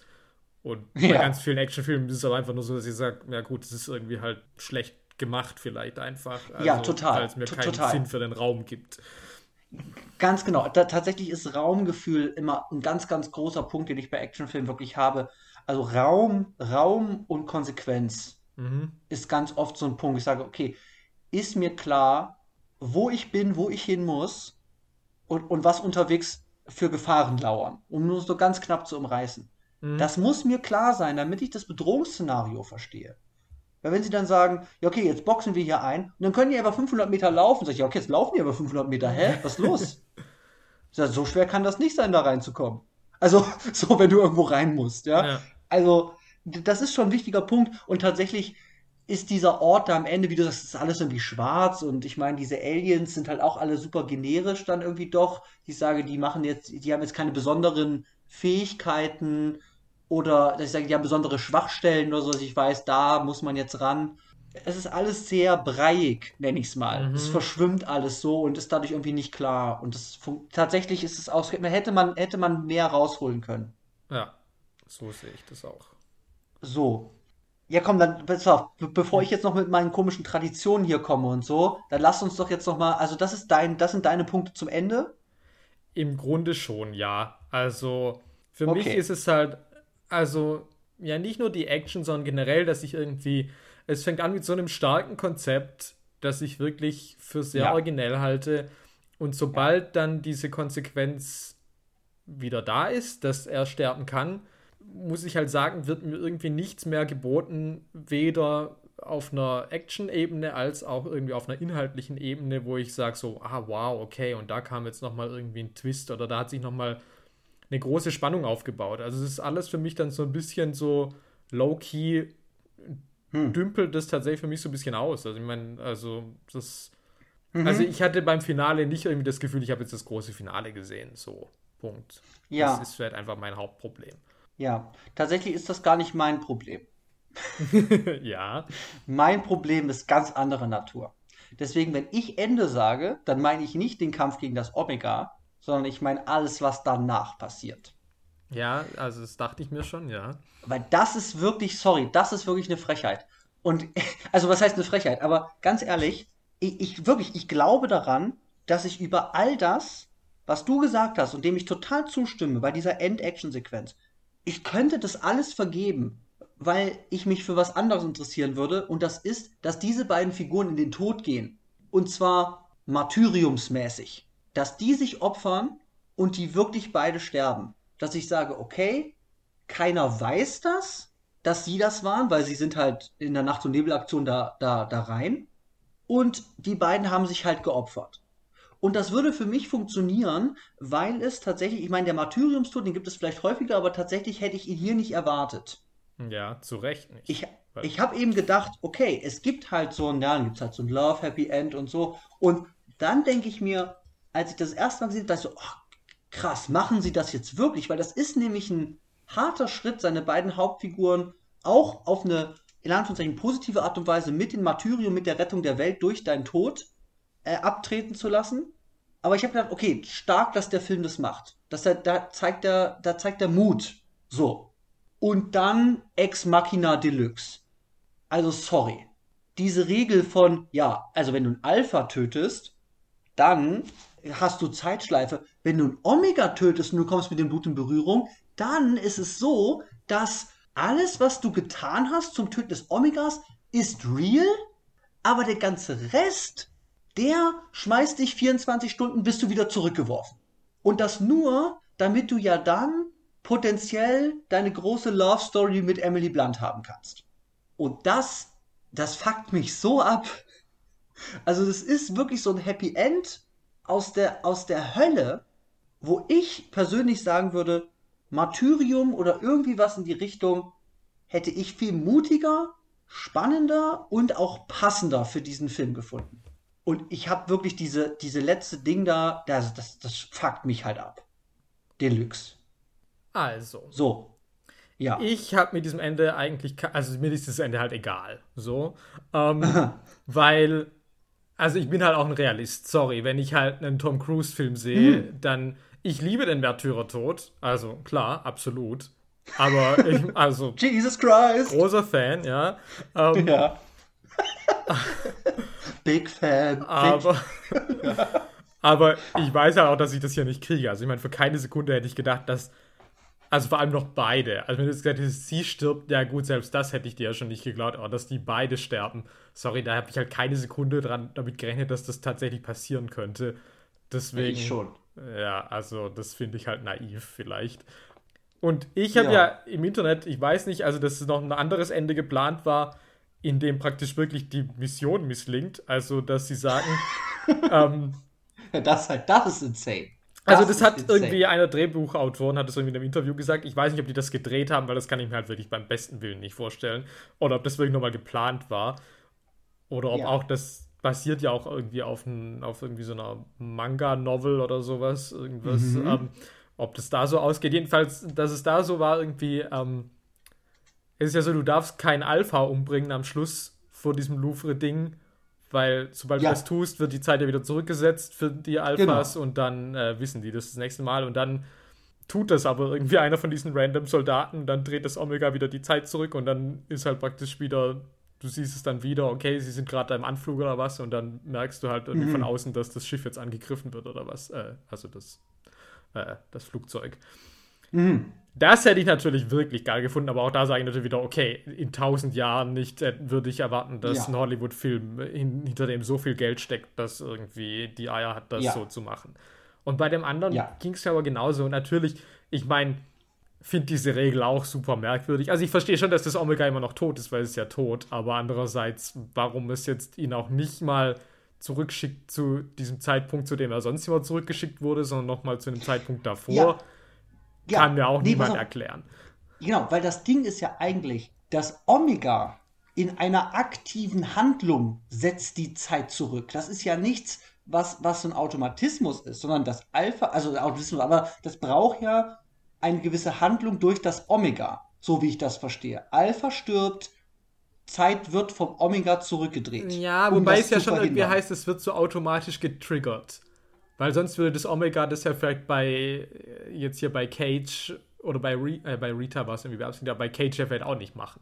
Also wenn das das immer bewusst irgendwie machen würde, dann würde es ja auch sagen, so, ja, warum sollte ich den jetzt wiederbeleben? Bringt uns ja gar nichts. Ah ja, okay. Okay, okay. Aber das, ich, also verstehst du, was ich meine? Dass ich halt sage, warum kann das, also ich meine, wenn man sagen kann, in dem Blut von dem Omega liegt diese Fähigkeit dazu. Naja gut, man könnte jetzt argumentieren, ist mir gerade eingefallen, ja es könnte jetzt auch einfach sein, dass das Omega nur verletzt ist. Und dann, ja, okay. Ja, es macht ja trotzdem nicht so. Ja, gut, aber ich meine, dann kannst du mir nicht erzählen, dass sie danach am halt feiern, dass sich, sie jetzt gewonnen haben. Dann wird es für sich selbst praktisch eigentlich das dann zurücksetzen zu einem Zeitpunkt, in dem es noch gesund ist, aber nur weil es halt wirklich tot ist. Ja. Nee, das ist alles halt super, ja. super intransparent und scheiße. Ich muss es einfach sagen. Es, es macht mich, und ich meine, du kannst mich naiv nennen, ich nehme das als Kompliment, weil ich ja. wirklich immer noch bereit bin, mich überraschen zu lassen. von, von großen Filmen, nämlich Regeln zu brechen und, und ein Risiko einzugehen. Und in diesem Film, wo ich halt wirklich crazy finde, dass der, dass der 180 Millionen gekostet hat, weil ich finde, es sieht auch nicht so aus, als ob der 180 Millionen nee. gekostet hat. Wahrscheinlich hat Tom Cruise 100 ge davon geklaut und 80 sind halt Marketing. Aber so, und deswegen habe ich vielleicht das Gefühl gehabt, auch beim ersten Mal gucken und jetzt auch wieder, dass ich denke, ach, sieht doch aber so aus, als ob der sich vielleicht was rausnehmen könnte. So. Also ich habe es vor allem halt auch nicht gedacht, weil dafür, ich dann halt auch wieder sagen muss, dafür sind mir diese Märtyrertode halt viel zu wenig aufgeladen. Also dann würde dieser Film ja aber wirklich nochmal mit einem großen Brimborium irgendwie da den Sterbeszenen gönnen. Und ja, nicht genau. nur dieses, also dass ja. er dann auch wirklich auch noch die, das so weit gehen würde, dass du sagen würdest, ja, die waren halt tot. Ja, okay, aber die Menschheit ist ja gerettet. Also ja. das würde ja wirklich für mich alle Regeln der, des Hollywood-Kinos brechen. Weil sonst müsste da schon noch mal der große Geigen-Soundtrack irgendwie also mit ihr, dann würde die da irgendwie noch mal lang im Sterben liegen und keine Ahnung. Und würde dann sagen, aber geh, du musst es tun. Lass ja. mich hier liegen, aber du musst es tun für die Menschen. Also wenn sowas gekommen wäre, dann hätte ich es geglaubt, vielleicht, ja. Ja, ja. Ja, also ich muss echt sagen, da, da, da, da ist viel, also, also, ich werde nicht nochmal ganz kurz, ich, wir sind auch schon wieder fortgeschrittene Zeit, aber ich muss trotzdem noch sagen, irgendwie habe ich gedacht, ach, wie krass wäre das aber, wenn sie es machen. Ich habe vielleicht einfach wirklich nur aus, aus einer Naivität oder aus einer Hoffnung raus, da kannst du natürlich dann sagen, dass der Martyriumstod in der Inszenierungsweise vielleicht effektvoller gemacht werden hätte können. Aber ich hätte ihn als grundsätzliche Idee viel besser gefunden gegenüber dem Scheiß, den ich hier habe. Ja, das ist keine Frage. Also, so, weil ich kotze halt, wenn Tom Cruise dann da zu, der, zu, zu, zu Emily Blunt da in dieser Trainingsanlage geht und sich einen gritzt. Ja, da denke ich halt so, okay, Leute, ja. lasst es. Äh, warum? was ist los mit euch? Wenn, wenn, das, wenn das klar wäre, dass ja, es war schon immer klar, der Omega, dann äh, ist alles so, wie es dann passiert ist. Okay. Aber es kommt eben halt so intransparent und um die Ecke, dass ich halt sage, okay, sorry, Ex Machina für das Happy End Deluxe. Und sowas hasse ich halt. Ohne Ende. So, ich höre auf zu sagen, dass ich das hasse. Ich will noch ganz kurz. ja, es ist mal wieder typisch. Wenn du was vorschlägst, dann äh, ist ja auch Nö, klar. Nö, ich, ich habe ich, ich hab Respekt für diesen Film, ich gucke den auch gerne, aber dieses Ende ist wirklich nicht zu vertreten. So. Hm. Ja, ich will noch mal ganz kurz nur noch mal eine Frage kurz aufwerfen, die mir so ein bisschen gekommen ist, auch als ich das gestern wieder geguckt habe, ist ein bisschen die Frage, inwieweit das gewisse traditionelle Werte des Actionfilms hat oder auch nicht. Diese Frage ist sehr schwierig zu beantworten, weil natürlich die Frage ist, was, was, was heißt traditionell? Da brauchst du ja immer einen Bezugspunkt für. Sagen kann, so wurde es gemacht und jetzt weicht es davon ab. Äh, das lässt sich so ein bisschen schwierig sagen ich würde nur sagen, so von meiner eigenen, ich glaube, ich ich beziehe mich da immer in meiner Wahrnehmung so auf so 80er, 90er Jahre Actionfilm. Und auch viel James Bond und eben vor allem Hollywood. Und habe mich dann so gefragt, ah, ein paar Sachen macht dieser Film vielleicht schon anders. Aber vielleicht auch nur auf den ersten Blick. Und ich würde gerne ein paar Sachen sagen und du sagst mir, was du davon hältst. Ja, okay, schieß los. Also, erstmal die Ladies. So. Ah, die Ladies. Also gibt ja nur so. eine. Ähm, eigentlich. Genau, es gibt nur eine. es gibt auch so eine Soldatin, diese, also immerhin. Diese Soldatin, ja, aber das war's dann ja. auch. Das Ding ist natürlich, dass die, die Frau im Actionfilm ja eine sehr, sehr interessante und auch irgendwie kontroverse Geschichte natürlich hinter sich hat, weil Frauenzeichnungen im Actionfilm ganz oft eben gewisse Motive aufgreifen, die den Mann als starken Retter und die auf dem weißen Pferd slash Motorrad und die Frau halt eben als die zu rettende, sagen wir mal darstellt. Da gibt es eine lange Geschichte von. Die hat sich natürlich auch irgendwann im Laufe der Jahre gewandelt und Emily Blunt hier ist natürlich auch eine Frau, die, die muss ja nicht gerettet werden. so. Denn sie ist halt die Full Metal Bitch und sie regelt halt hart. Sie ist halt die größte Kriegerin, die diese United Defense Force da zu bieten hat. So. Und sie ist halt eine starke, sexuell positive also nur in diesem einen Kommentar, aber sie ist eine, sie ist eine starke, selbstbewusste Frau, die, die halt Ärsche tritt. Ja. Was den Film aber nicht davon abhält, Tom Cruise ab und zu mal diese klassischen, ey, ja, aber ich mach das doch nur, um dich zu retten, äh, Allüren gibt. Ja. So. die blockt sie auch ab, aber die sind nicht so klar irgendwie abgeblockt, dass es irgendwie so, so, so klar, der, der Film positioniert sich gegen diese Art von Verhalten oder gegen diese Regeln des, des, des, der, der, der klassischen Mann-Frau-Dynamik im Actionkino. Aber das fand ich schon weird wieder. Also, du hast sowohl die starke Frau als auch Tom Cruise, der trotzdem halt versucht, einen auf Retter zu machen. Ja, und ich meine, die Frage ist natürlich auch, die starke Frau dient natürlich trotzdem auch irgendwie eigentlich hauptsächlich dazu, um mhm. eben Tom Cruise dazu zu helfen, dass er der eigentliche Held wird. Ja, weil eigentlich war es ja anders geplant. Sie sagt ja, du machst das und bringst mich zum Omega, weil ich regel das dann. Das ist ja der eigentliche Ausgangsplan von ihr. Mhm. Ja. Aber eben, wird dann ja auch nicht. Unser Mann schwingt sich dann auf zum zum Helden. So, dann, und das ist so ein bisschen schwierig, weil ich glaube, ich habe halt nur so ein, zwei Beispiele und eins davon ist halt Independence Day, ist natürlich die, sagen wir mal, die nationalistische Aufladung. Ach so, sind wir jetzt mit der Frau schon durch? Ja, also ich wäre jetzt, schon, wär jetzt schon durch. Wieso, so. was willst du noch sagen? Ja, ich habe mich zu der praktisch gar nicht geäußert. Ähm, ja, sorry. ja, also, ich sehe das natürlich auch an, die ist kein Lustobjekt, ja, also die wird nicht irgendwie mm. übermäßig sexualisiert und ich sehe das auch alles, das ist ja. irgendwie eine starke Frauenfigur und das ist schon alles okay. Ich finde es jetzt aber ja. auch nicht revolutionär, wo ich dann denke, so, sorry, irgendwie, wir haben halt irgendwie, es gab halt schon Sigourney oder oh yeah. Gina Davis in Tödliche Weihnachten oder keine Ahnung. Jetzt komm doch nicht immer mit Tödliche Weihnachten, ey. Keiner hat das gesehen. Das so, ist halt das weiter. Beste der 90er im Action-Kino, das ich kenne. ähm, dafür stehe ich mit meinem Namen. Ähm, ja, aber echt. Nein, keine Ahnung. Und ich meine, das ist hier jetzt halt auch nicht Mad Max Fury Road. Ja. Also, ich sage, ja. also feministisch ist das nicht, es ist aber halt auch nicht frauenfeindlich. Dafür kann ich jetzt schon sagen, hooray. Ähm, vielleicht. Ja, das ist doch schon mal das etwas. Das ist halt schon mal etwas. Ja. Aber da stelle ich mich jetzt halt auch nicht hin und sage so, wow. Ja, was nee. dieser Film gemacht hat, irre. Also, ja. Ja, ja das, das trifft schon ganz gut, das gehe ich mit, ja. Ja, damit ja. bin ich durch, ja. Okay, also ich habe halt den Punkt, dass das hier ganz oft im, im Action-Kino, aber vielleicht tatsächlich weniger im Sci-Fi-Kino, so eine Art von, ja eben, wir Amerikaner kämpfen gegen andere Nationen oder wir sind eben als starke Nation gegen, wie in Independence Day, weil es heißt Independence Day. so. Ja. Also ich meine, wie patriotisch kann das noch sein?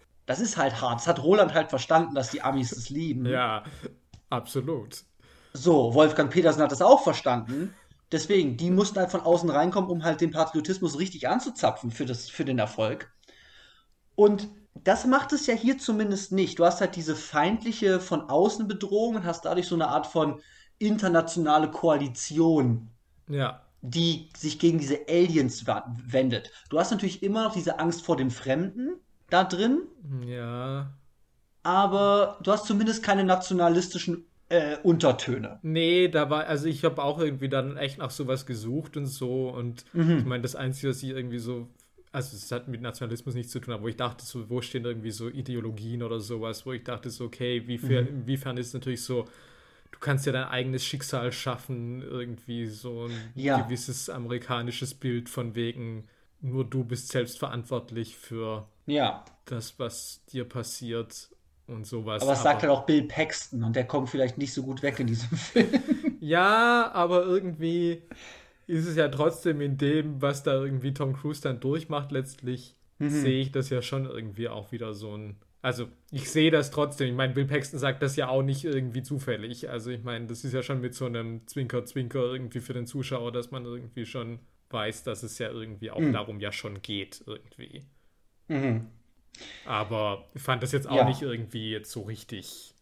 Also volle Kanne, dass ich da das Gefühl hatte, mir wird da irgendwie was eingetrichtert. Aber vielleicht habe ich es auch noch nicht gesehen, aber. Ja, aber das hätte ich halt auch nicht das Gefühl gehabt. Aber was natürlich immer ganz oft bei diesen Alien-Dingern, Alien-Bedrohungsszenarien ist es natürlich, was, was ja auch irgendwie in, in, so, in so klassischen Horrorfilmen oder auch Alien-Filmen, auch in den, in den 50ern und 60ern, so ist es immer diese, diese Angst vor den Fremden, Angst vor fremden Ideologien, Kommunismusfeindlichkeit, mhm. Ausländerfeindlichkeit, die auf eine gewisse Art und Weise implizit transportiert werden kann durch solche Szenarien. Was sie nicht müssen, aber was dazu auch oft genommen werden kann, diese Angst vor den Fremden. Ja.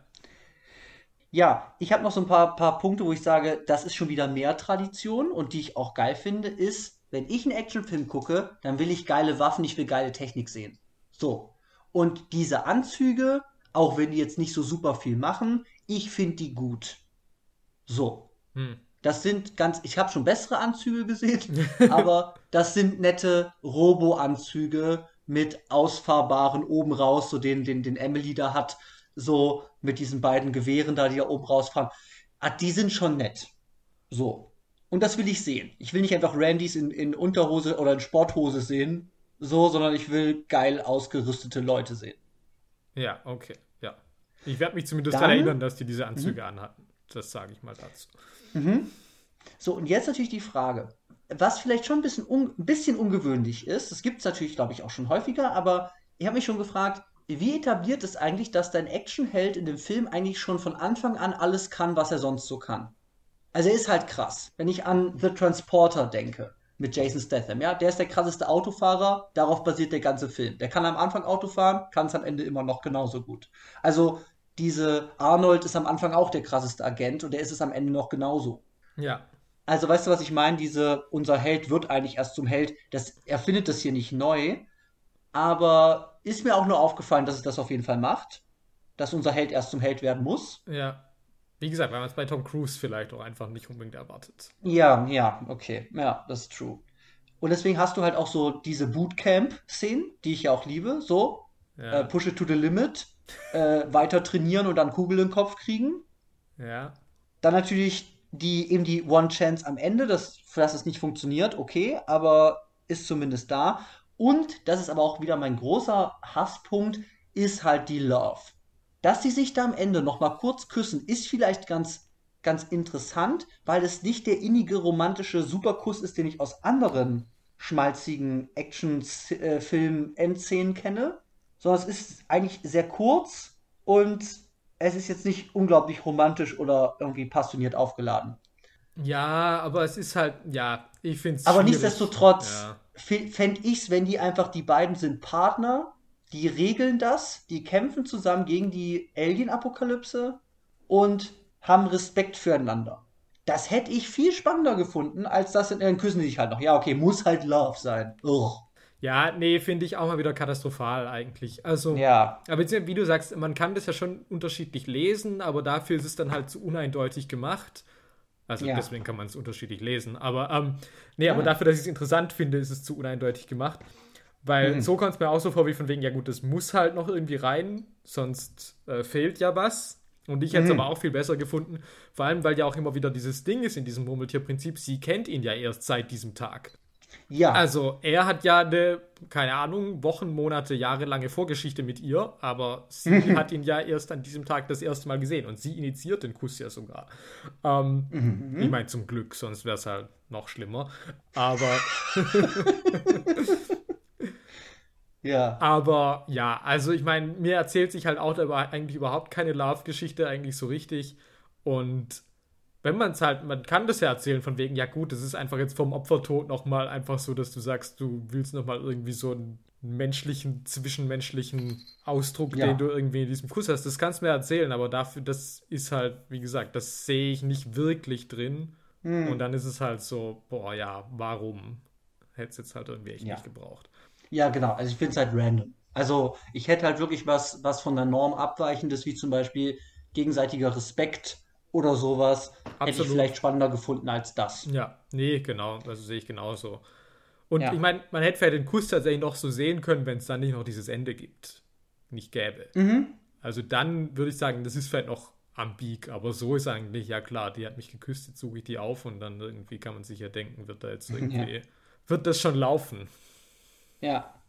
Also ich habe ja eh, ich habe ja eh auch nochmal, weil du es gerade gesagt hast, dieses, sie liebt ihn, auch wenn sie ihn erst einen Tag kennt aufgrund der Connection, die sie über 700 Tage immer wieder, also so weißt du, er ist zu einem Mann geworden, der, den sie auf jeden Fall innerhalb von drei Stunden direkt anziehen findet. So. Ja. Das bezieht sich natürlich auch nochmal auf einen anderen Punkt und das ist diese ganze Trainingsnummer.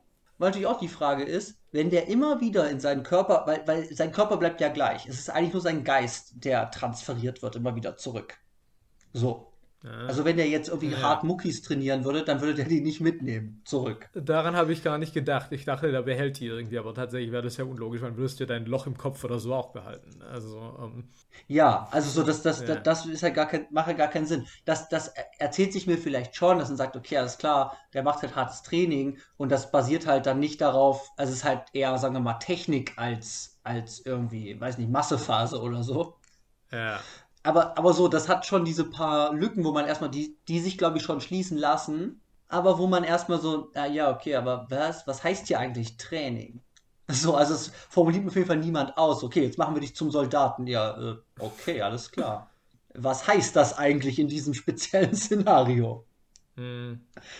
Ja, das wollte ich nur noch mal sagen. Also ich würde halt sagen, es hat so wirklich es, es weicht an, es, es macht manchmal schon so mutig, mutigere Entscheidungen von gewissen Regeln oder Konventionen abzuweichen, holt sie aber vielleicht dann doch wieder rein, weil es sich nicht ganz davon ablösen kann. Und manchmal greift es halt voll wie mit diesem Ex Machina-Ende voll in die Hölle.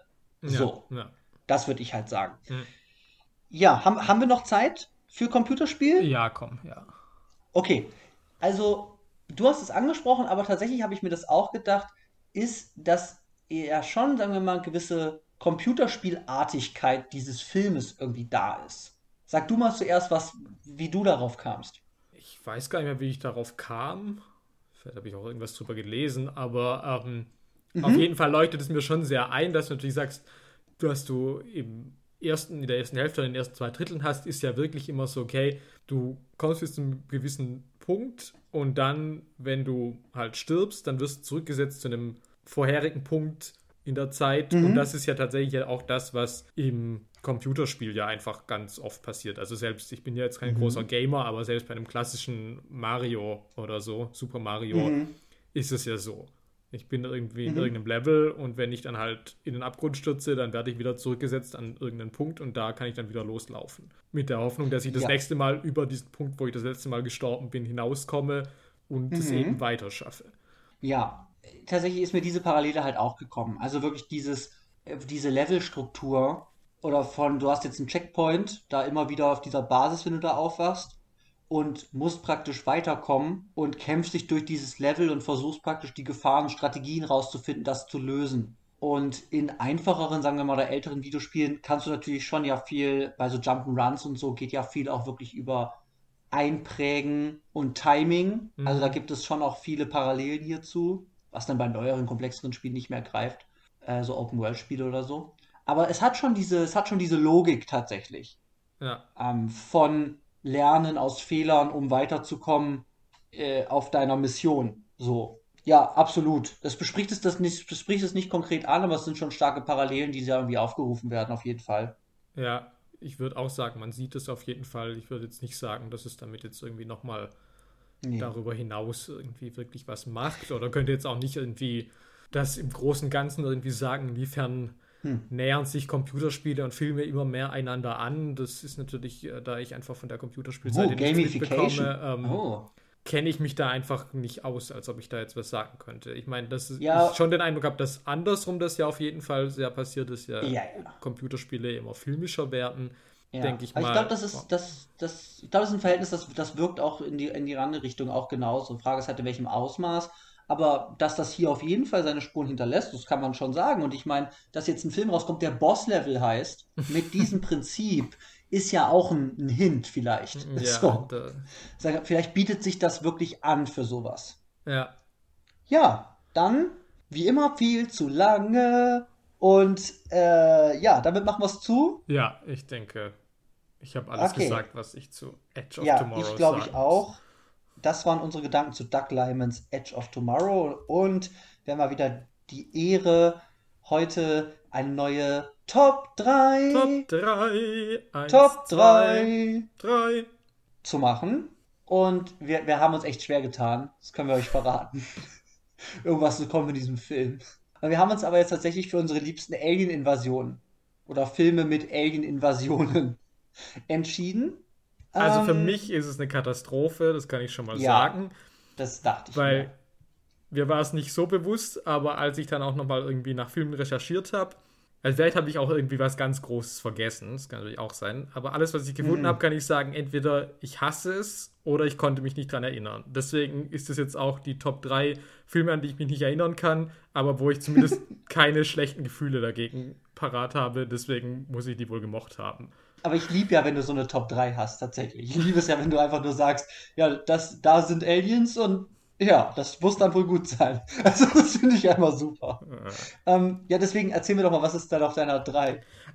Also tatsächlich, genau, das kann ich jetzt auch noch sagen. Wahrscheinlich wäre jetzt gerade meine Top 1 eigentlich Edge of Tomorrow, weil ich kann mich dran erinnern und ich fand es eigentlich ganz gut. ähm, ja. Aber so, auf meiner richtigen, in Anführungsstrichen, Top 3 habe ich auf 3 jetzt nochmal Tom Cruise. Ich habe Krieg der Welten genommen. Oh, das ist halt so abfuckig. Ja, bitte. Also ich habe das halt im Kino gesehen, vor Aha, 15 Jahren oder wann auch immer. Und ich glaube, ich mochte das einigermaßen. Also ich meine. Das ist voll kacke. Was? Warum? Das ist einfach nur scheiße. Was? Warum?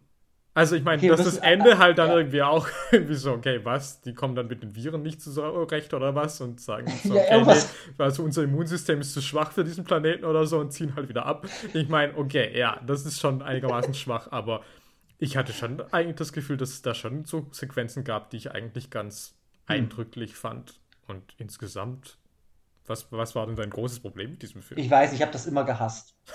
ja, okay.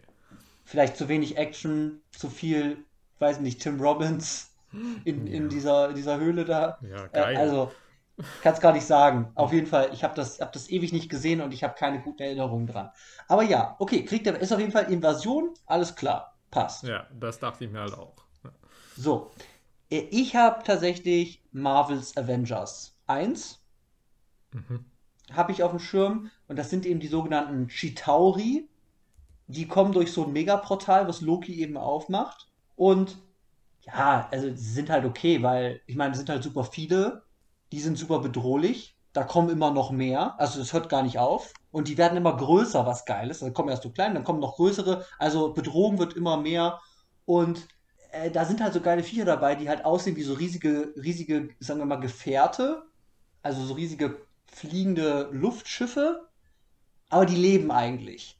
So, und transportieren halt Menschen. Das sind so riesige, komische Lebewesen-Viecher. Und die sind ganz nett, die machen New York komplett kaputt, also die sind super gefährlich und sind eine ganze Menge, hat so eine geile Steigerungslogik drin. Finde ich eine gute Invasion, was die da machen. Mhm. Okay. So, deswegen nur meine drei.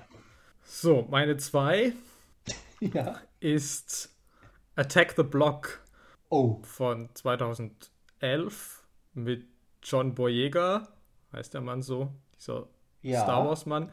Ja. Ja, und ja, ich kann mich eigentlich an nichts erinnern, aber ich mochte auf jeden Fall so das Design von diesen Außerirdischen, weil die sind so, wie soll man sagen, die sind so ein bisschen Gorilla-artig, die haben keine Augen, die sind eigentlich nur so schwarzes, ganz dichtes Fell, wobei du eigentlich halt auch die Haare nicht so richtig siehst und die haben dann nur eigentlich, das Einzige, was du wirklich siehst, sind so grell leuchtende Raubtierzähne und die sind irgendwie mhm. halt, also zumindest dieses Design von diesen Aliens finde ich halt sehr einzigartig, weil ich irgendwie wenig kenne, was irgendwie mit denen vergleichbar ist. Ob der mhm. Film da drumherum jetzt irgendwie da ist, keine Ahnung. Ich kann mich nicht erinnern. So, okay. Äh, jetzt komme ich noch zu meiner 2. Und jetzt muss ich natürlich sagen, dass ich mal wieder diese Kategorie irgendwie nicht ernst nehme und halt nach meinen Regeln definiere, aber es ist mein Podcast. Äh, nimm das, Gesellschaft. So. Auf Platz 2 nehme ich, also ich, bin, ich muss gerade, glaube ich, tauschen. Ich packe meine 1 jetzt auf die 2. Ich nehme Neil Blomkamps äh, District 9. Mhm. Und das ist halt so ein Ding, weil es eigentlich keine Invasion ist. Also ich glaube, da kommt eben ein riesiges Raumschiff an mit ganz, ganz vielen Aliens drin, die, glaube ich, notlanden auf der Erde. Deswegen zählt es eigentlich nicht so richtig, aber es sind auf jeden Fall jede Menge Aliens, die auf die Erde kommen. was aber spannend ist, ist, die sind eigentlich gar keine Bedrohung. Die wollen eigentlich nur wieder weg, aber sie können nicht, weil das Flugzeug nicht mehr funktioniert. Und deswegen werden die dann in, wo spielt das, in, in Johannesburg, ähm, praktisch in so Slums, aka, also ähm, aller Apartheid, in so Townships werden die dann gepackt und halt segregiert von der menschlichen Rasse und werden dann da halt hart unterjocht und unterdrückt. Und ich finde das halt, ich finde das einen ganz netten Spin auf diese, auf, auf so typische, die Aliens kommen, um uns zu bedrohen. Aber eigentlich sind wir die Bedrohung. so in Anführungszeichen. Mhm. Ich mag diesen Film halt sehr gerne. So, deswegen musste ich ihn hier mit draufnehmen, weil das sind ganz nette, ganz originelle äh, Art von Alien-Invasion, nenne ich es mal, äh, die wir da haben. Ja. Ja, meine Nummer eins. Ah ja, ja. was ist es? Es ist die Körperfresser kommen, also Invasion of the Body Snatchers. Ähm, ah. Gibt ja natürlich. Du hast nicht Science genommen. Sorry, also. Das ist halt. da kann ich mich dran erinnern, aber weiß, dass ich es hasse. Und diese Filme ja, okay. habe ich halt nicht auf meine Liste gesetzt. Ja, ähm, okay, das ist fair. Nee, genau. Also es ist, es gibt ja genug Verfilmungen davon. Äh, die, die ich mhm. meine, ist die aus den 70ern von Philip Kaufmann mit Donald Sutherland. Und mhm. ich kann mich eigentlich an nichts erinnern, außer halt an dieses absolut ikonische Endbild. Und das finde ich halt immer noch stark und das liebe ich halt vielleicht. Und mhm. keine Ahnung, was die zwei Stunden davor sind, aber ich hatte nichts Besseres, deswegen Invasion of the Body Snatchers. Ja, das ist auf jeden Fall zumindest ja ein, ja ein ikonisches Ding. Ja. So, das ist ja okay. Das ja nie gesehen. Ähm, aber das sind so Blumenkohlwesen, oder? Was? Oder ist das nur in dem Klassiker? Ich habe so schwarz-weiß, sind das so komische Blumenkohlwesen, aus, also so aus dem das so rauswächst, diese Viecher. Irgendwas, also irgendwas mit Blumenkohl. Egal. Hm, weiß ähm, ich nicht. Okay. Also Frag mich nicht meine... zu diesen Filmen, weil ich kann dir nichts über sie sagen. okay, du weißt, dass sie existieren. Okay. Okay. Also meine Eins ist ähnlich wie District 9 eigentlich eine Anti-Invasion und das ist eben ähm, Arrival von, von Villeneuve. Mhm weil auch hier tatsächlich passt es ein bisschen besser, weil hier landen wirklich sehr, sehr viele Raumschiffe auf der Erde in ganz, ganz vielen verschiedenen Städten auf der Welt.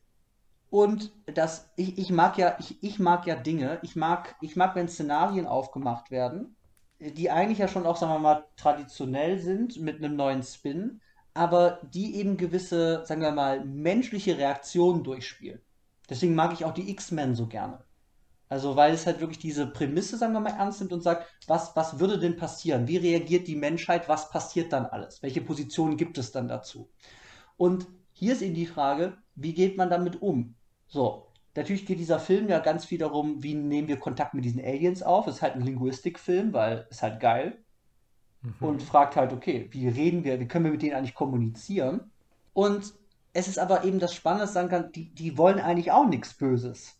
So, die sind, die machen auf jeden Fall keine Invasion. Aber aufgrund von der menschlichen Natur, sich da, also gibt es ja eben auch so internationale Querelen, die wissen nicht, wie sie damit umgehen, dann schaltet sich China irgendwie ab vom Netz, deswegen gehen alle vom Netz und kündigen dann ihre Zusammenarbeit auf und deswegen droht das alles zu eskalieren und dass sie dann diese Raumschiffe beschießen von diesen Aliens, die eigentlich gut sind oder die eigentlich nichts Böses wollen. Aber weil du, weil sie was Fremdes sind, denkt man automatisch, dass sie einem was Böses wollen. Und diese, diese Durchspielen von diesem Szenario äh, finde ich hier total spannend und ist eben auch wieder so eine Art von Anti-Invasion, die hier aufgemacht wird. Und das mag ich eigentlich ganz gerne. Deswegen bei mir Arrival auf der 1. Okay. Ja, gut. Was gibt's nächste Woche? Du musst es sagen. Jetzt habe ich diese Schande, dass ich ankündigen muss, dass wir nächste Los, committe Woche. dich, committe dich wie ich. Dass wir nächste Woche eine Kategorie wiederholen zum ersten Mal in unserer Laufbahn. Oh Mann. Unsere Seelen, wir verkaufen sie. Uh, oh Gott. Ja, also nächste Woche gibt's mal wieder die Kategorie etwas. Yes. Und zwar mit Personal Shopper von Olivier Assayas mit Kristen okay. Stewart in der Hauptrolle. Uh. Und ich freue mich da sehr drauf, weil ich schon immer mal mit jemandem über diesen Film reden wollte. Ja, oh. ich habe das, ich, ich, muss, ich musste vorhin fünfmal fragen, wie der heißt, als ich es dann aufgeschrieben habe. Also ich habe davon, glaube ich, noch nie gehört. Und ja, deswegen bin ich sehr Fehler. gespannt. Ob, ja, deswegen finde ich ja gut, dass wir das dann gucken und ich bin sehr gespannt, ob das auch etwas ist. Hm. Und äh, freue mich da sehr drauf. Weil ich wirklich auch gar keine Ahnung habe, was das ist und mal wieder was Neues zu gucken, äh, ist ja geil. Ja. In diesem Sinne, vielen Dank mhm. an alle fürs Zuhören. Ja, danke da draußen. Und gehabt euch wohl, bleibt gesund und ja. wir hoffen, ihr hattet Vergnügen und dass ihr auch nächste Woche wieder einschaltet, wenn es heißt. Wer, Wer schaut, schaut Sachen